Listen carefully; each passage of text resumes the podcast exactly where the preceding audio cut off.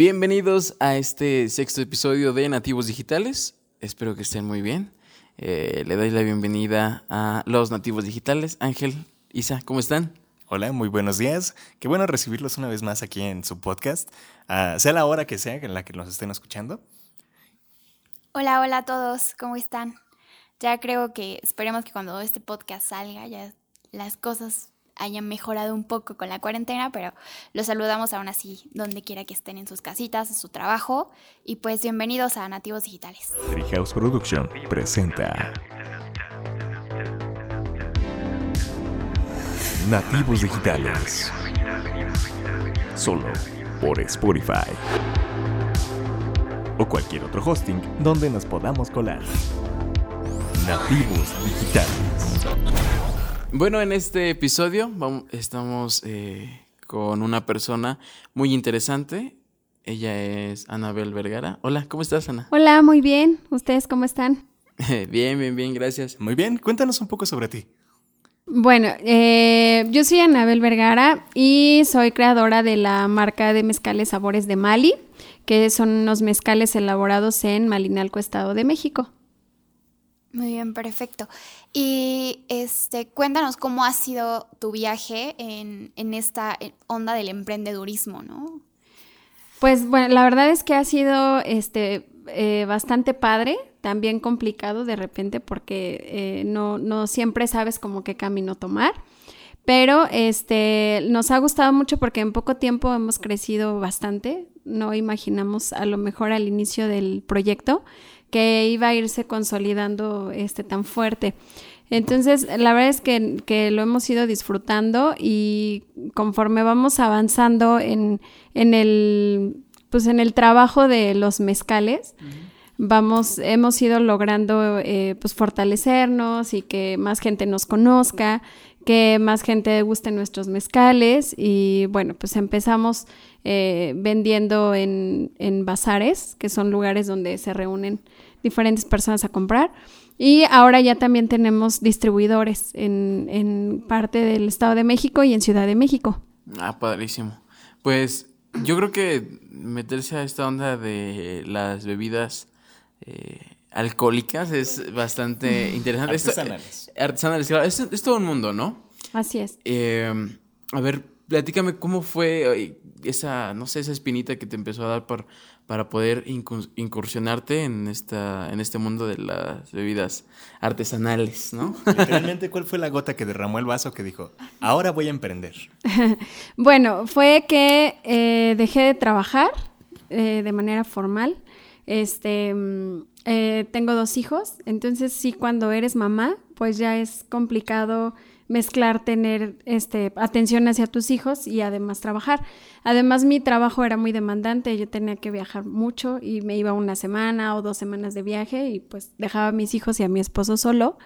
Entonces eh, de ahí surgió la idea de pues dejar de trabajar para dedicarme a mis hijos, pero eh, pues a mí siempre me ha gustado como hacer muchas cosas, entonces cuando dejé de trabajar pues me di cuenta que tampoco podía estar solamente como ama de casa, porque pues no, no lo había sido nunca, entonces para mí era complicado. Y eh, en, alguna, en algún momento fuimos a un bazar con mi esposo y vimos que alguien vendía tequila y vi que le iba muy bien. entonces dije, ah, pues la onda está por el vender alcohol, ¿no? El alcohol es negociazo. Exacto. Entonces, este, bueno, allá en mi pueblo, que es Malinalco, Chalma, la gente es muy mezcalera y de siempre ha habido agaves, de siempre ha habido mezcal, digo, ahora está de moda, pero la verdad es que es algo de años, allá toda la vida, no se hacen bodas y lo que toman es mezcal. Y hay una bebida que se hace con mezcal, que son curados de mezcal, que también tienen años, o sea, no es algo nuevo. Digo, sí, al mercado es algo nuevo y, y algo que ha llamado mucho la atención, que son los curados de mezcal pero en realidad yo desde hace 36 años lo conozco. Entonces, este, pensé que era buena idea eh, traerlo y envasarlo y ofrecerlo porque nos gusta mucho y está muy rico. Entonces, este, pues al siguiente fin de semana traje, lo envasé, lo etiqueté y empezamos a venderlo y nos fue muy bien.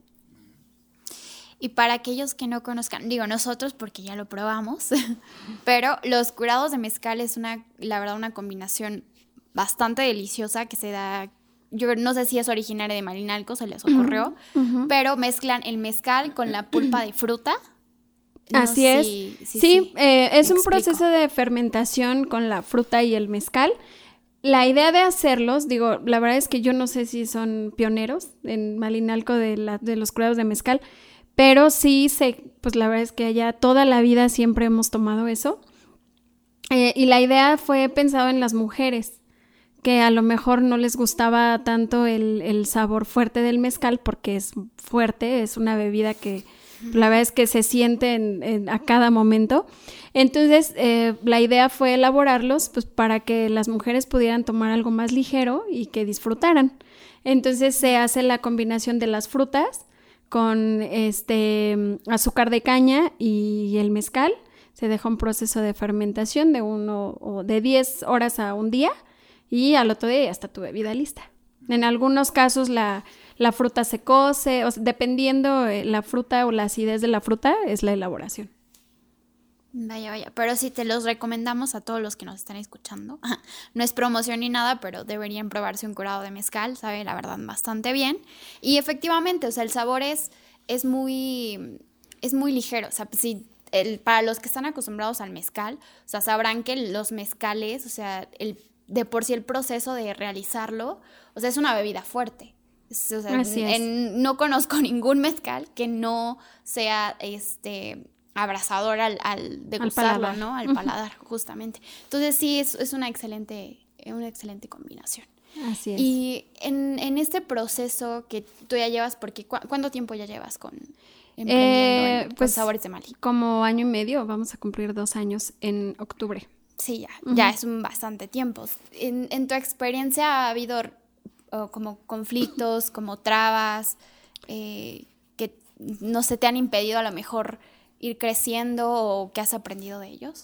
Eh, bueno, ahorita vamos a empezar a conseguir marbetes, o sea, volver formal la bebida para que sea, la verdad es que nos la piden en restaurantes, eh, tenemos forma de meterla en supermercados, eh, pero como estamos en el, en el proceso de, de, de ante Hacienda, de hacer bueno, todo de una para... certificación. Exacto, de certificarlo, pues es lo que nos ha frenado un poco, pero bueno, esperamos avanzar y ya este muy pronto tener nuestro, nuestro producto pues ya certificado exactamente para que lo tenga pues el acceso para los clientes pues sea más fácil y no tengamos que estar eh, perdiendo un poco de tiempo en cuanto a rutas de entrega y cosas de ese estilo. Este, pero bueno, yo creo que es eso, pero más que a lo mejor un obstáculo, nos, eh, pues la, el mercado nos ha orillado a que certifiquemos nuestro producto para que sigamos creciendo, ¿no? Entonces, más bien es este como eh, pues la ansiedad de que ya sea, que ya se logre. Suena muy bien tu planeación para seguir creciendo. Digo, a un año y medio de haber empezado a emprender, esto es un gran logro, el querer ya sacar un membrete y darse de alta en Hacienda. Digo, siempre el, el mes, ah, no, el reto más difícil para todas las empresas es llevar un año, ¿no? Ya después de un Así año es. todavía se sigue haciendo difícil, pero es un poquito menos crucial, ¿no? Sí, sí. Eh, ¿Nos podrías contar un poco acerca de qué estrategias te han ayudado para poder impulsarte o dar a conocer desde todo tu primer año? Sí, claro. Bueno, sobre todo, eh, pues viene desde eh, el diseño de la marca.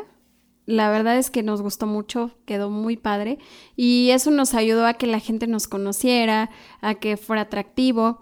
Eh, después, bueno, fue meterme a todos los grupos de Facebook y estar promocionando el- el- el- las botellas de mezcal, eh, dar degustaciones en diferentes eventos, en expos, en bazares. Eh, y bueno, también cuando contratamos a Treehouse, eh, la verdad es que nos fue bastante bien porque creció la página, crecieron los seguidores y le dio un sello más profesional, que era lo que nosotros estábamos buscando. Entonces eso nos dio identidad y reconocimiento con, pues, con el mercado, porque les gustó mucho cómo quedó pues la elaboración de la página. Y, y, la verdad es que eso nos impulsó mucho, por ejemplo, a tener ya ahora gente que distribuye nuestro producto. Claro. Eh, hay, dos temas bien importantes y bien cruciales que estás tocando justamente, Ana. Eh, el primero, pues la venta offline y la venta online, ¿no? Eh, la venta offline yo creo que te, te garantiza obviamente una parte económica, un, ya, ya tienes eh, directamente tu producto, ¿no? Este, lo están viendo, lo están pudiendo... Eh, sí, degustar. degustar, exacto, lo tienes ya de una manera física. Cuando hablamos de una onda online, es ahí donde pues tienes que enamorarlos por, por, ahora sí que por la vista, ¿no? La Así es, por las imágenes. Entonces yo creo que eso es, es bien importante porque también el hecho de tener ya establecido toda la parte online te ayuda y hace crecer que también la parte offline, donde diriges a tu cliente meta al lugar y al establecimiento para que pues ya pueda adquirir el producto. Así es. Es algo bien interesante y justamente también otro tema que estaba tocando Isa era el hecho de eh, pues cómo, qué tantas trabas te has eh, encontrado? Porque bueno, pues eres eh, una mujer emprendedora, estamos hablando de que es una bebida, eh, una bebida artesanal, o sea, tienes como muchos, ¿cómo decirlo? Como muchos elementos para poder desarrollar como toda la idea, ¿no? Y de hacerlo de una manera bastante interesante. Lo haces a partir de tener la identidad de, Malinalco. Así es. A partir de crear como esta, eh, la cultura del mezcal y demás, y traerla a, pues a la ciudad, ¿no? En general. Entonces creo que eso está padrísimo. El hecho, por ejemplo, de que seas eh, la mujer emprendedora, creo que ayuda también bastante porque al, al final ayudas también y proyectas esa imagen de que la gente, eh, todas las chicas, todas las personas que nos estén escuchando, también puedan desarrollar nuevos proyectos y puedan proponer cosas desde lo que han visto desde su niñez, ¿no? Como bien decías tú. Sí, claro. Entonces, digo, eso está genial. Eh, yo, en la particular, también he probado ya el mezcal, ¿no? O sea, si tal vez nos patrocinaron con una que otra botellita, pero, pero la verdad, increíble. Y... Eh, Cuéntame qué sería, o sea, qué, qué, vendría para ti ahorita, a dónde quisieras escalar en lo offline, en lo online, perdón. Exactamente ahí te gustaría tener, eh, no sé, por ejemplo, el sitio web completo, quisieras mandar, meterlo a Amazon, a, Mercado Libre, alguna de estas eh, empresas de envíos, o cuál sería?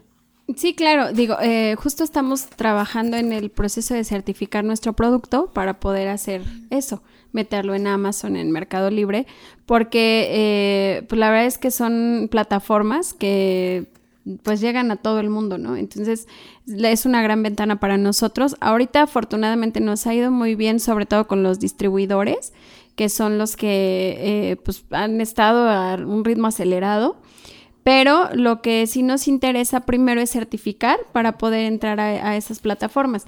Y en realidad es, eso es lo que nos ha detenido un poco a Sabores de Mali para pues dar el siguiente paso que es eh, pues ya entrando a esas plataformas. Digo, ahorita lo que nos gustaría a lo mejor es, es diseñar nuestra página web para que la gente pueda hacer ahí su proceso de compra eh, porque tenemos más productos ahora, tenemos sal de gusano, tenemos chapulines, etcétera, ¿no? Entonces es como tenemos los complementos para, para la gente mezcalera. Eh, y en la, a través de la página web también es una buena idea para llegar a más personas. Pero si para estar en las plataformas, primero debemos este, concluir el proceso de, de certificación. Claro, y en, como lo hablamos en su momento eh, con el maquillaje, sabemos que hay ciertos productos que deben tener un procedimiento para llegar a, formalizarse de, cierta forma. No quiere decir que los productos artesanales forzosamente tengan que cumplirlos, ¿no? Porque de hecho el, con, el, con el simple hecho, vale la redundancia, de que sean productos artesanales y se les reconoce por el, por cómo son hechos, ¿no? Así es, por el proceso de elaboración. Que tienen un proceso más de eh, hechura a mano, orgánicos, orgánicos, etcétera. Entonces, eso también es algo importante que destacar en este tipo de productos, pero efectivamente cuando quieren expandirse en el mercado sí se necesita pues esta certificación que más allá de decir este, ah, quiero saber si tu producto es, no sé, por ejemplo, en términos de higiene, es, es, correcto, porque puede que ya tengan estos procesos, sin embargo, para una institución para un centro comercial, incluso hasta para Amazon o Mercado Libre, te piden justo estas certificaciones para saber que tu producto es 100% seguro y que ellos no se están metiendo en problemas, ¿no? Porque aparte en temas eh, del alcohol, o sea, sí son cuestiones que ya tienen que ver con la ley, que solo se pueden, por ejemplo, vender a mayores de 18 años.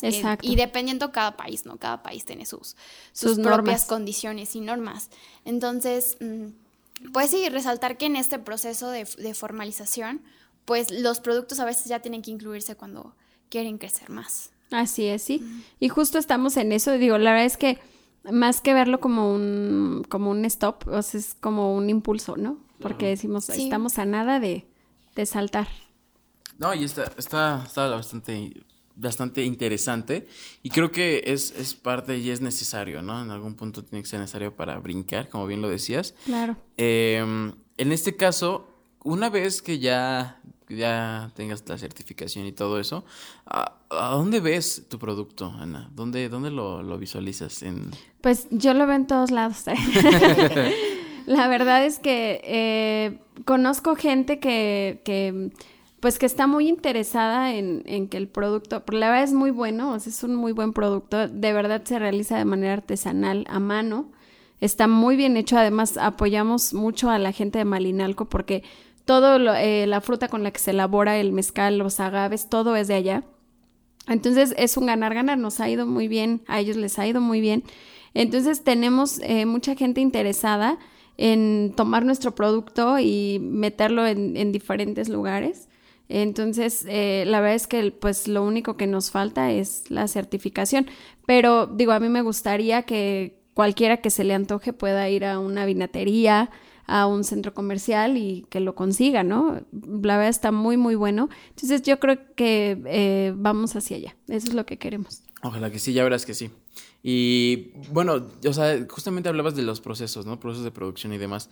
Es toda una cadenita, evidentemente, ¿no? Entonces, ayudas desde el maestro mezcalero hasta, bueno, todas las manos que pasan por, por ese... Eh, los que lo siembran, los que lo hacen, los que lo transportan. Sí, todos, todos, todos. Así es, el que tiene la, la huerta, ¿no? Porque es la fruta que se da allá. En realidad el maracuyá, alguna vez recuerdo que una señora me dijo, ay, eh, tu bebida la traes de Brasil. Le digo, no, no, no, en mi pueblo se da el maracuyá.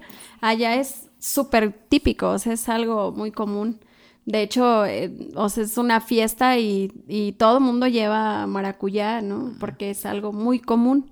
Entonces, eh, pues es, es, una fruta que se da y que la hacen en diferentes, este, de diferentes formas. Hay mermeladas, está el mezcal con maracuyá, está el agua de maracuyá. Entonces, la verdad es que es algo muy típico que a lo mejor cuando lo traje a, Toluca, pues no, se les hacía muy exótico, ¿no? Pero ah, la verdad es que está muy bueno y allá lo elaboran. Entonces, todo, todos los productos se compran allá, eh, la fruta, etcétera, y, pues, nos ayudamos entre todos.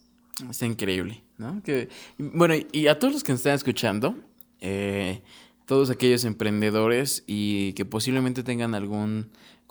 si, ustedes son los del producto, perfecto. Y si conocen a alguien que tenga algún producto similar, bueno, pues ya saben, ¿no? Son esos procesos de certificación. Siempre hablamos de esto porque al final es lo que te va a frenar o te va a, impulsar. Entonces, eso hay que tenerlo bien, bien en cuenta, hay que tenerlo eh, pues anotadísimo.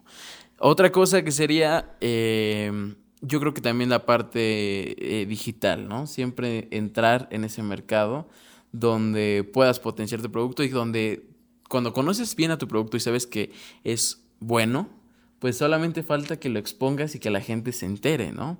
No hay nada mejor que una buena comunicación y un buen marketing para eso. Pero, eh, por ejemplo, ¿qué, qué nos podrías eh, decir, Ángel, en esta cuestión? Como aquellos consejos para justamente para la industria de alcohol en México y no para aquellos que están certificados, para aquellos que no están certificados y justamente no pueden entrar a plataformas tan fuertes. Bueno, de hecho, ah, me gustaría contestar esta pregunta con algo que ya habíamos. De lo que ya, con otra pregunta. No, no es cierto. Este, con algo de lo que ya nos había contado. Es, una de las cosas que también marca como importantes es que en el punto en el que le empezaron a dar una identidad, una etiqueta y una forma al mezcal fue para arriba. Bueno, de hecho, empezó desde arriba y todavía se impulsó un poquito más. Entonces, digo, rescatando esta parte de la pregunta que dices de cómo le ayudarías a alguien que vende bebidas, que quiere emprender o que tiene un proyecto con bebidas alcohólicas con, en México, eso es vital. O sea, si tú le añades a un producto una identidad y un par más de etiquetas que le digan, ah, pues no solamente está haciendo, no solamente estás probando el mezcal, sino estás probando el mezcal de Malinalco, el sabor de allá, el, ¿cómo, le dirías? La esencia de lo artesanal. Entonces, a partir de añadirle todas esas etiquetas, que es lo que conforman también la identidad de tu producto, le vas a dar ese impulso bastante grande y van a, van a comprarlo no solamente por el sabor del mezcal, sino por toda la experiencia que la envuelve. ¿O no es así? Sí, así es. La verdad es que cuando lo trajimos, em, pues la gente, bueno, fue hace casi dos años, la gente era como escéptica a probar un curado de mezcal, ¿no? Decía, es mezcal de sabores y Ay, ¿cómo? Sí, no, es que es muy fuerte. Y ya que lo probaban, pues la verdad es que les encantaba y, y, y, les gustaba mucho que están muy afrutados, o sea, están más afrutados que, que, con el sabor del mezcal. Digo, se siente lo ahumado, pero se disfruta más el, el sabor, ¿no? De, de, la fruta de la que está elaborado. Entonces, sí, efectivamente, la verdad es que el proceso de, de darle una identidad al producto fue lo que nos, nos llevó, combinado obviamente con que la gente lo conociera, lo, lo degustara, lo disfrutara, pues eso nos llevó a, a pues a, tener éxito. Sí, y está curioso porque normalmente se tiene como el estigma de que el, el mezcal siempre es de sabor fuerte y es para los valientes y las valientes, ¿no? Entonces, este, el darse un trago de mezcal a veces sí es como, ¿y si lo hago? A ver qué tal. y a la hora de crear estos productos que, como contabas, son más, más suaves, que puedes disfrutar la textura de la pulpa, pues sí es como que te quitan esa etiqueta de, de, es para los valientes, ¿no? Sino que es para todos el mezcal. Sí, claro. Ay, a mí se me antoja de verdad. no, es en serio. Con, sandía y con chile, con, chile jalapeño, vaya que es ah, una experiencia. Digo, también tenemos nuestra línea para valientes. ah, claro. que es este Llorona, que también es de sabores de Mali, es pues es el, la base de nuestros curados, que es el, mezcal blanco y el, reposado, pues están súper deliciosos. Y eso sí son normales, son fuertes. Así es. Eso también podría ser también como un consejo, ¿no? O sea, si tienes un producto, siempre hay que intentar o ver la forma de cómo colocárselo a diferentes personas. Así es, y darle variedad. De hecho, nosotros iniciamos solo con el mezcal de sabores, porque pues no sé, digo, a, mí era lo que a mí me gustaba, ¿no? Era lo que yo había probado y lo que, pues no cuando iba a la universidad aquí, todo el mundo me decía, trae, por favor, porque les gustaba. Entonces, digo, la verdad es que en ese momento yo no pensaba en venderlo, exacto, pero este, empecé con ese y la verdad es que nos fue mejor cuando diversificamos el producto que fue el mezcal blanco y el reposado, también les encantó. Y ahí me di cuenta que uno en la actualidad pues tiene la falsa idea que a lo mejor a una mujer no le va a gustar una bebida fuerte y no es así, porque tenemos 50% y 50% que les gusta ya sea el fuerte o el curado de mezcal. De hecho, me atrevería a decir que hay más mujeres que consumen el mezcal actualmente que incluso los, que los hombres, ¿no? Entonces, yo creo que sí es también importante, o sea, buscar otras variantes para poder llegar a otros públicos, ¿no? O sea, en su momento tú te diste cuenta que con un producto pues, te iba bien, pero lo fuiste, le fuiste variando y viste, ok, me puede ir mucho mejor porque no me estoy enfocando solo a un solo público, ¿no? Sino hay varios que pueden llegar a consumir mi producto y que es, pues, mucho mejor, ¿no? Y en ese aspecto, ah, ¿qué consejos tú podrías dar eh, a los emprendedores? O sea, ¿qué, en qué te diste cuenta que a lo mejor son ciertas cosas por las que tienes que pasar como emprendedor? Bueno, yo creo que lo primero y lo más importante es perder el miedo y hacerlo. Porque eh, siempre que tenemos a lo mejor una idea o un proyecto, siempre decimos, ay, a lo mejor pegaría, ¿no? Y me iría muy bien. Pero entre el imaginar que, que lo harías a hacerlo, pues es un abismo. Sí, claro. Entonces, yo creo que lo, lo más importante o lo que les diría es que lo hagan, o sea, que se atrevan a hacerlo. Digo, es muy trillado y todo mundo que tiene un proyecto siempre te dice lo mismo, pero es la verdad, o sea, si no te atreves, y digo, a lo mejor yo antes de Sabores de Mali tuve otras dos marcas o tres, entonces vendí una cosa y luego vendí otra y bueno, hasta que di con el producto este que a mí me encanta, la verdad es que es algo que a mí siempre me ha gustado. Digo, no soy una alcohólica, pero sí me gusta mucho. Entonces, No vayan a pensar. así es, sí, digo, es un Sí, sí, digo, la verdad es que yo sé, yo sé lo que, lo que le estamos ofreciendo a nuestro público, ¿no? Al, al mercado, que es un producto de calidad. Entonces, eh, a lo mejor estás en un proyecto que no te está dando o que sientes que, que ya no es lo tuyo, puedes cambiar. Yo creo que en la vida se vale este, empezar de cero y otra vez hasta que le des al clavo, ¿no? Entonces, eh, yo venía de un muy buen trabajo, o sea, ganaba súper bien, me pagaban muy bien, eh, estaba, eh, pues la verdad es que pudimos hacer muchas cosas con mi esposo en, el Inter, pero cuando me atreví a emprender, me fue mejor. Entonces, eh, y sin descuidar a mis hijos, etcétera, ¿no? Parece este, empresa multinivel, pero así es. La verdad es que sí me, me fue muy bien. Entonces, yo creo que lo primero que les diría es que no tengan miedo, que se atrevan. Si quieren cambiar de giro, lo pueden hacer sin ningún problema. Al contrario, digo, no se trata de derrotar, pero sí uno vas viendo eh, en qué nivel estás y cómo vas creciendo. Y la verdad es que no necesitas a lo mejor de un experto que te diga, pues no es por ahí, ¿no? Tú, tú te vas dando Sí, cuenta. tú misma. Exacto, entonces puedes cambiar. Mismo. Y dos, eh, romper la barrera entre las redes sociales, la tecnología y nosotros. Porque, bueno, ustedes están chavos, ¿no? Pero hay mucha gente de mi edad, por ejemplo, que sí hemos, eh, pues, incursionado en Facebook, Instagram, etcétera, pero no estás de lleno ahí, ¿no? O sea, no, no es, no sé, en mis tiempos no había una carrera donde pudieras aprender a, a manejar una red social, incluso no había. Entonces, la verdad es que eh, romper esa barrera y atreverte, porque las redes sociales de verdad te hacen crecer o impresionantemente. Es, es- yo creo que también otro consejo es la adaptación, adaptarte a lo nuevo, ¿no? No quedarte en, en lo de siempre. Por ejemplo, nosotros nuestro fuerte pues eran los bazares, ¿no? Gente con mucho público donde conocía nuestro producto y ahora somos totalmente digitales porque todo se vende online. Ahorita nadie lo puede probar y decirme quiero uno.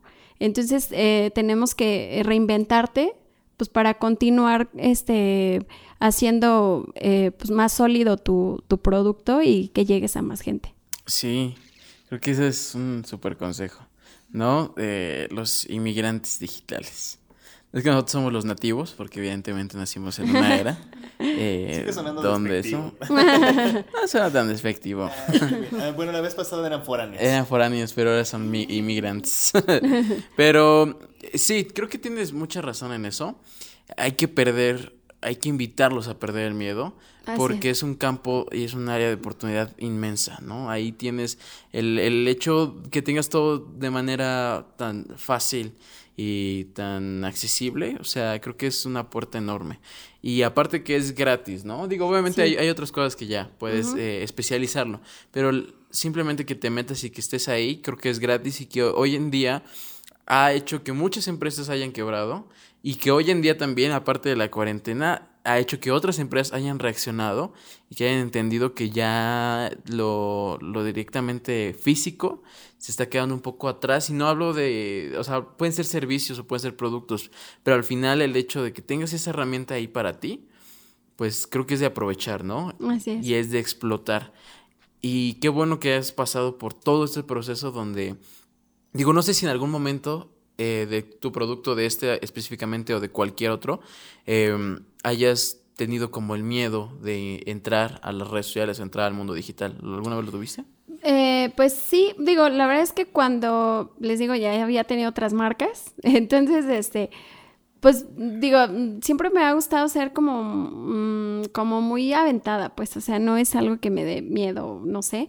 Entonces sí, digo, en, en algún momento eh, te- vendía trufas y bueno, ah, hice mi página y etcétera. Y la verdad es que fui aprendiendo en el camino, ¿no? O sea, porque no sabía cómo publicar, cómo poner, cómo etcétera. En- pero pues no es algo al que, a lo que le tenga temor.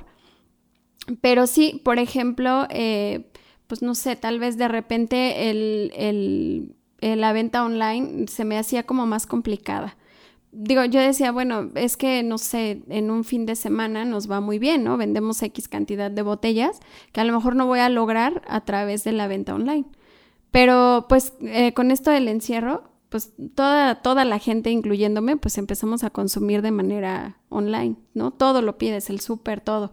Claro. Y, y, yo creo que eh, más que miedo fue como eh, apostarle a algo nuevo que, que ahora la verdad es que nos va bien y tal vez no necesitamos ya un espacio físico para vender. Digo, es un poco más fácil. A lo mejor lo complicado son las entregas, coordinar, etcétera. Pero bueno, nos hemos ido acomodando y la verdad es que hemos avanzado bien. Sí, la logística y demás. Eh, sí, al final yo creo que el hecho de entrar, de, de, aventurarte, ya poco a poco vas como rascándole, ya vas viendo, vas picándole y demás, y vas descubriendo.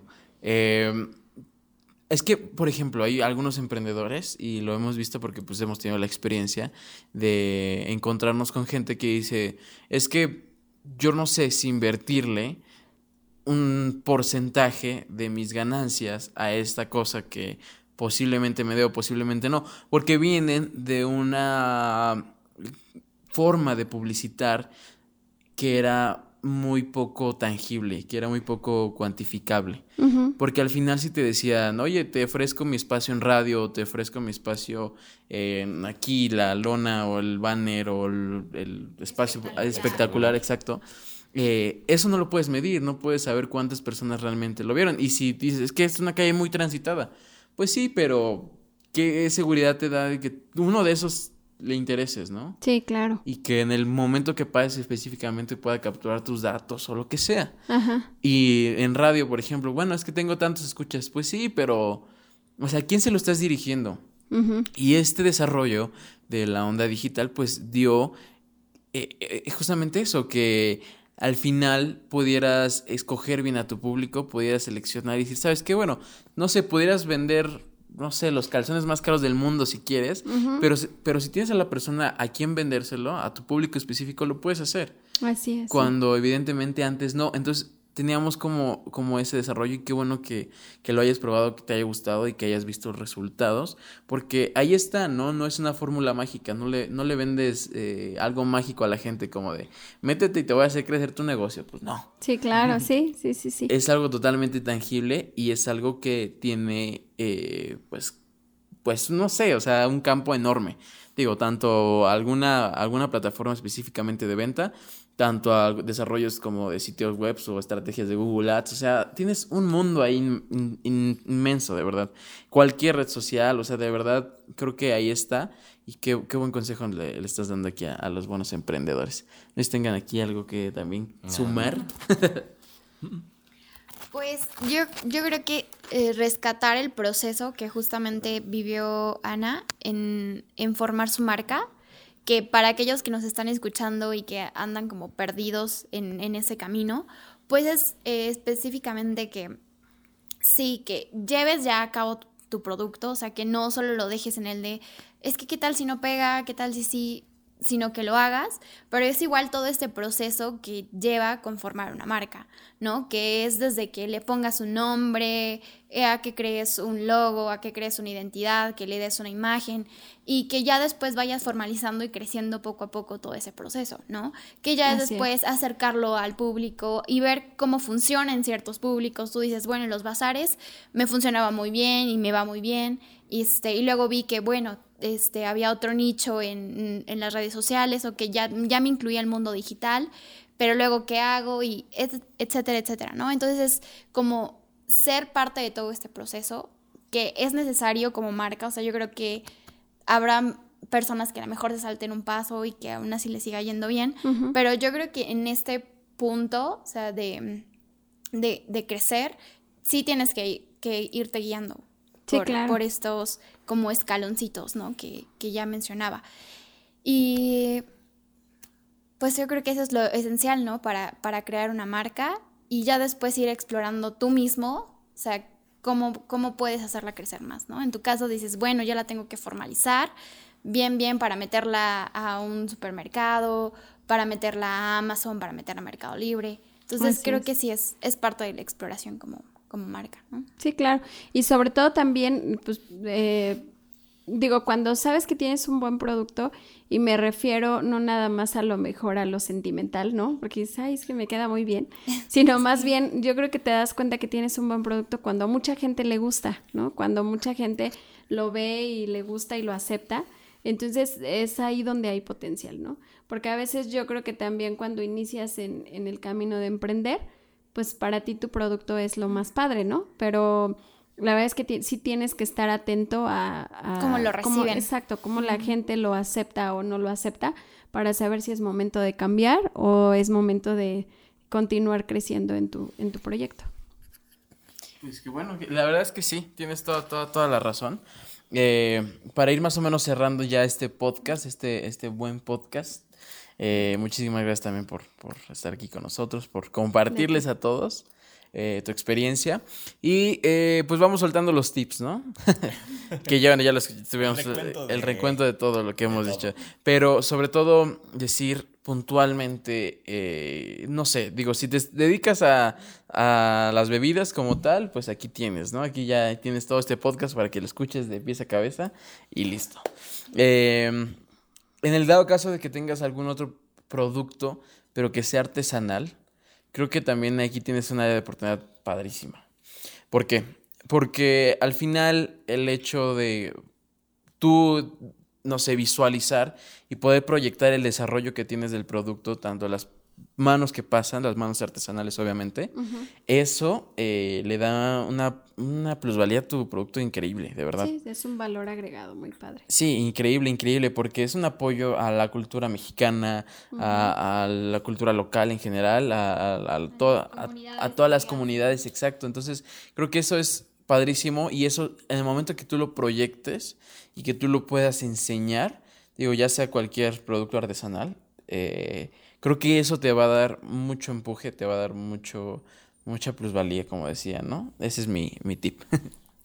Bueno, no es, es que ahorita, como lo habías dicho, de si ustedes también se dedican a hacer eh, bebidas alcohólicas y, artesanales que quieran, bueno... hablo de la artesanía en general. no, no, pero como ahorita lo dijiste así al principio, tal cual. Ah, este, en algún momento alcancé a leer en un libro de, em, se llama Crear o Morir, que dice, justo hace esto, ¿no? Em, habla sobre un tipo que en su país empieza a crear un movimiento culinario, ¿no? Para él era una nueva receta que alguien más tomó como ejemplo y luego la empezó a seguir. Y así sucesivamente empezaron a seguir todos la, una receta y empezaron a especializar cada quien la suya. ¿no? Cuando tú haces esto, creas un movimiento. Y justo en el caso de los productos artesanales, es algo inspirador y que llega a tener bastante empuje, porque si tú creas un movimiento y en este caso tú le estás dando no solamente esa parte del producto, sino que le estás dando chamba a todos los demás, estás siendo el ejemplo de todos los otros, ¿no? Entonces, eh, si tienen la oportunidad también de sumarse y a lo que sería este movimiento de las bebidas artesanales, de emprender y de hacer algo, siempre es eh, algo muy bueno. Y para todos hay pastel, ¿no? O sea, es más importante crear un pastel entre todos y repartírselo bien en rebanadas, a pelearse por migajas que en algún momento a ninguno de, los, de les va a tocar, ¿no? Entonces, esto es como algo que podría rescatar. Y que también lo dice literalmente en el libro.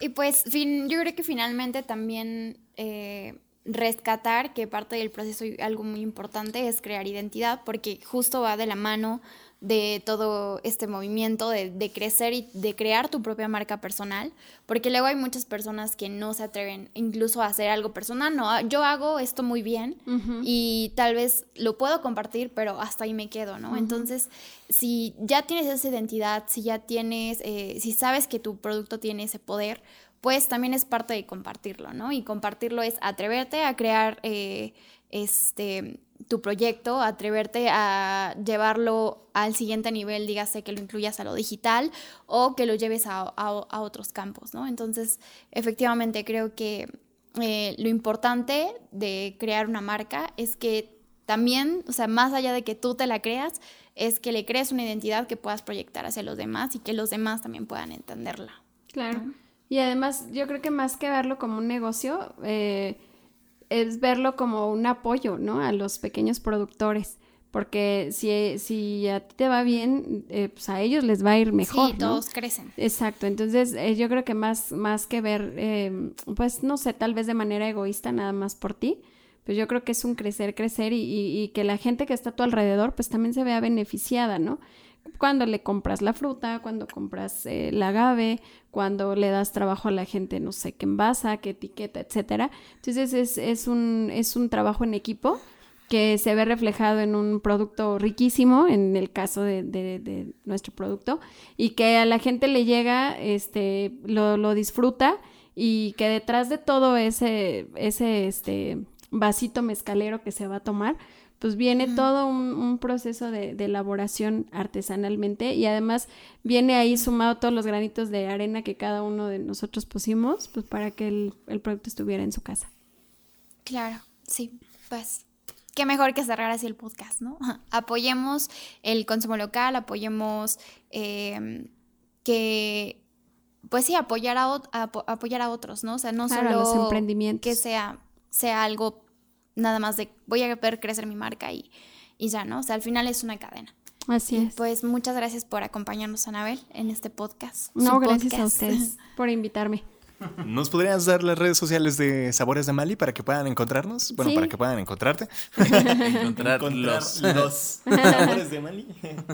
Claro, estamos en Facebook así como Sabores de Mali, porque es de Malinalco, Sabores de Mali. Eh, ahí nos pueden encontrar, ahí pueden hacer pedidos y nosotros los atendemos con gusto. En el dado caso de que haya por ahí una- alguien que quisiera distribuirlo, eh, que se contacte directamente a esa página. Y Sí, ahí ya ahí les podemos mandar la información. Ah, perfecto. Así es. Pues ya saben, eh, muchísimas gracias, todos Anabel. eh, y ya saben a todos los eh, em- inmigrantes, o a todos los nativos digitales, a todos, Ah, para todo mal a todo, a todo el mundo. eh, pues sí, muchísimas gracias y nos vemos en el próximo podcast. Pruébenlo con sandía, se ve bastante bueno. Sí, deberíamos de comprar unas cajas y armar un artesanal. Debemos de hacer un giveaway, ¿no? Del mezcal. Para que lo prueben. Bye.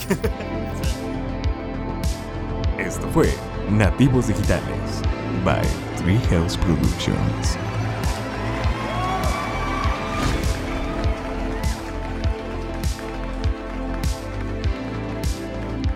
Fue un capítulo más de Nativos Digitales.